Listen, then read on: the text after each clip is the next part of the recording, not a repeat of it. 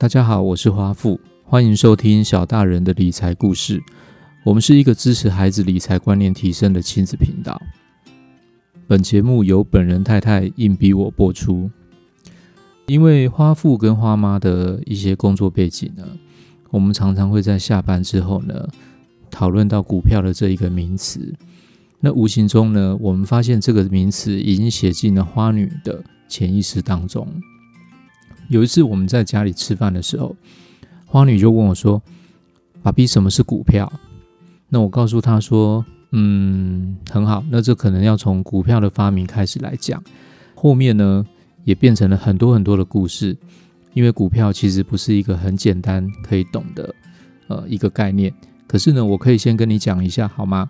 以后如果有机会可以说更难一点的话，我就再跟你讲难一点的概念。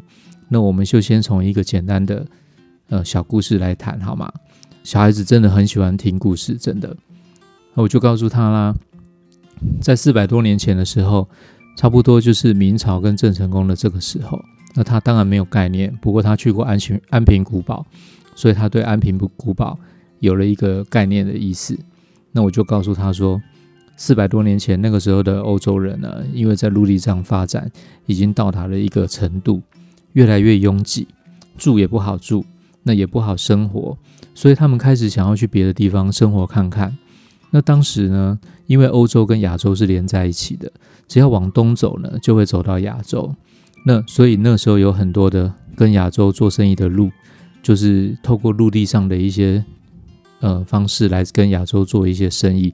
那他们会跟亚洲买茶叶、丝绸、瓷器、香料等等的一些产品。可是，在那个时候呢，因为被中间有一个国家叫做鄂图曼土耳其挡住了，那使得很多他们需要的一些产品开始从陆地上透过马车、骆驼队伍运过来的成本越来越高。那这些东西呢，又不能不使用啊，我不可能没有香料就不煮饭啦。但是煮了饭之后却影响了味道，不使用香料实在是很痛苦，所以还是得买这些东西。那就造成说这些产品在欧洲的市场上突然变得很贵，要拿很多很多的金币跟黄金才能去交换多交换到这么多的产品。那开始使得有一些国王他们觉得这样的状况吃不消，再这样下去呢，我的国家就会越来越没有金币，越来越穷。那没有金币呢，我怎么盖城堡呢？那我怎么养士兵呢？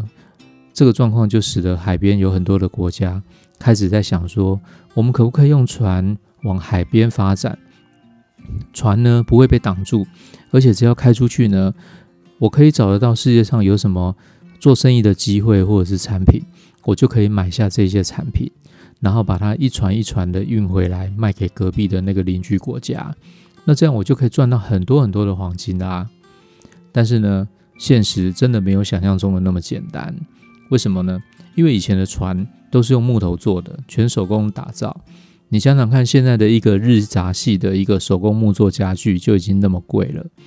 当年全手工打造的船，那会有多贵呢？而且呢，这一个一个活动出去呢，不是只有一艘船，肯定是要组织一个船队。同时呢，以前的船，因为它不是吃汽油的，它必须要靠人力跟风力去操作，所以就一定要请一个优秀的船长，还有水手。才不会因为航行的技术或天气，导致于发生什么意外。那如果是一条，如果是一个船队出去的话，呃，某一条船损失了，那也只是损失船队的一小部分，风险相对是可以规避掉一些的。所以不可能是透过一艘船，只有单一艘船来跑这个生意。所以在做这个规划的时候，一定是需要非常大的一笔钱，一笔金币来打造一个非常大的船队。一次开往亚洲，但是这样的金额呢，往往超过了国王他愿意出钱，或者是他能够出的钱的水准。那当时呢，有一个国家叫做荷兰，没有错，就是我们刚刚提到的新建台南安平古堡的这个荷兰人，也就是后来被郑成功赶走了荷兰人的这个荷兰，他们就发明了股票的这个东西。那顺便提一下哦，银行跟保险。都是荷兰人发明的。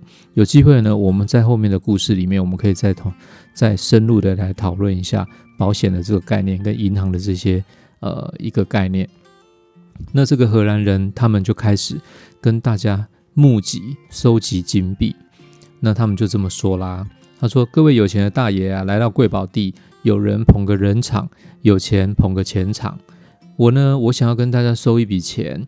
收到了这笔钱之后呢，我会给你一个单子来做一个证明。那证明你出了多少的金币，来参加我们东印度公司的这个航海计划。出了金币之后呢，你什么都不用做，你就是我们的股东。”那我们计划要开一个船队去亚洲买很多的东西回来卖。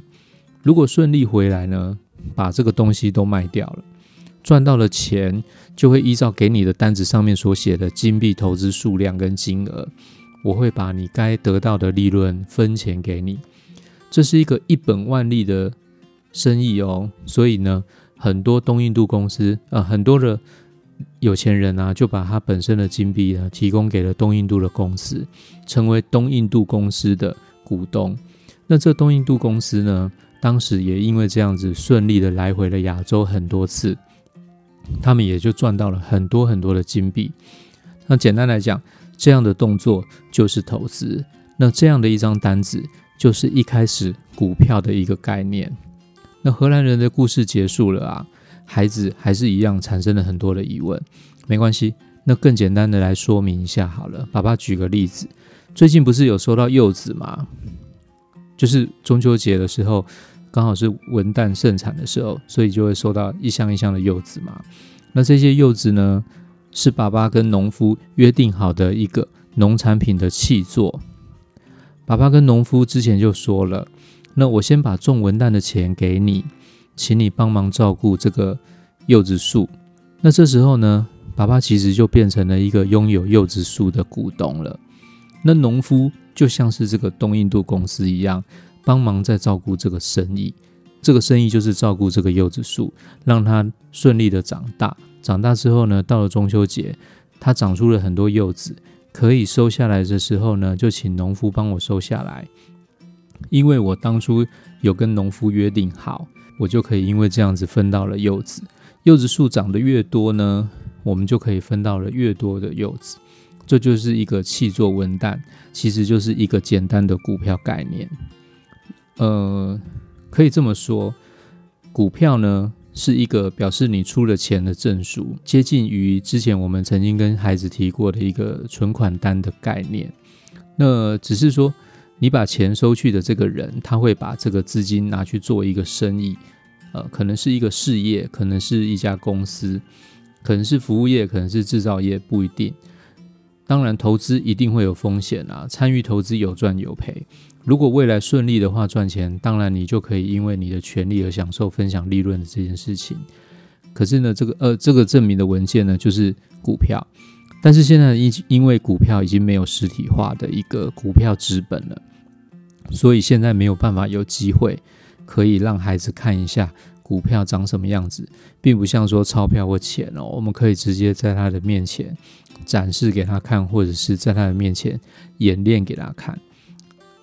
呃，但是我知道的是，台北市有一家股票博物馆，在文湖线中山国中站的对面，它的常设展呢，还有展示以前日据时代台湾有一些呃蛮大的家族的。纸本的股票，像是什么英歌的运输啊、基隆的严家，还有鹿港的孤家，他们当时得到当政者、执政者的一些支持，所以他们的事业跟他们的呃家族的一些公司都有发行股票，那都有留到现在。那那个时候就可以带孩子去现场看一下。比较有趣的是，呃，在这个博物馆里面，他还展示了一个。台股第一次冲破万点的时候，那个时候堆得跟人一样高的股票，那他还展示了一个热气球。那这热气球是呃照片，并不是真的热气球。但是这个照片有趣的地方是在当时冲破呃刚开始涨的时候，一千点、两千点、三千点一直涨的时候，那时候的日盛证券呢，他为了要庆祝。突破三千点的一个行情，他去做了一个气球，气球上面就写了三千点。但是因为行情当时实在太火热，火热到收盘的时候呢，已经涨破了四千点。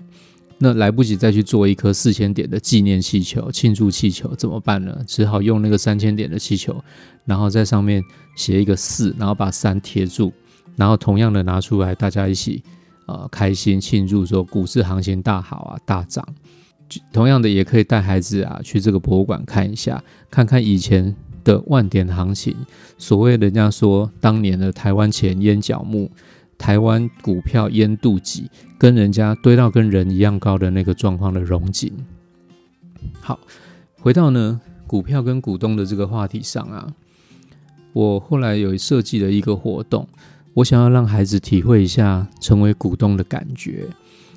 于是我们选择了一个做产品的机会，呃，比如说一起创作一幅画，或者是呃去做一个陶土的，就是捏纸粘土的陶土活动。当然，这如果是在园游会的前夕最好啦，因为就是说可以把这个产品直接拿去做一个贩售，它会更有这种做生意的临场感。如果没有的话也没有关系，因为可以找卖家、买家来兜售嘛。对不对？因为艺术品总是会有一些试货的买家会买嘛。当然，这个金额不用太高啦。那买家的建议呢？我有一个很好的对象可以提供大家参考啊。通常都是爷爷奶奶或外公外婆，他们会真的很愿意出重金买下孩子的创作。不过开玩笑啦，可以跟长辈说，其实金融金额不用太多，一百块以内就可以了。那卖掉之后呢，可以跟孩子。算一下成本，然后扣掉一些呃父母跟孩子该有的工资之后，把剩下的一个利润呢分享给孩子，然后让他体会一下这种拥有股份、呃拥有股票、当股东的这种小小感觉啊，我想小朋友应该都会非常的高兴，简单的体会一下这种投资上的一个乐趣。OK。那我们今天的分享就到这边了。以上的分享是小大人的理财故事。我们是一个致力于孩子理财观念提升的亲子频道，欢迎大家订阅跟分享啊！有任何想法呢，也不要吝啬的跟我们讨论。我们下次听哦，谢谢，拜拜。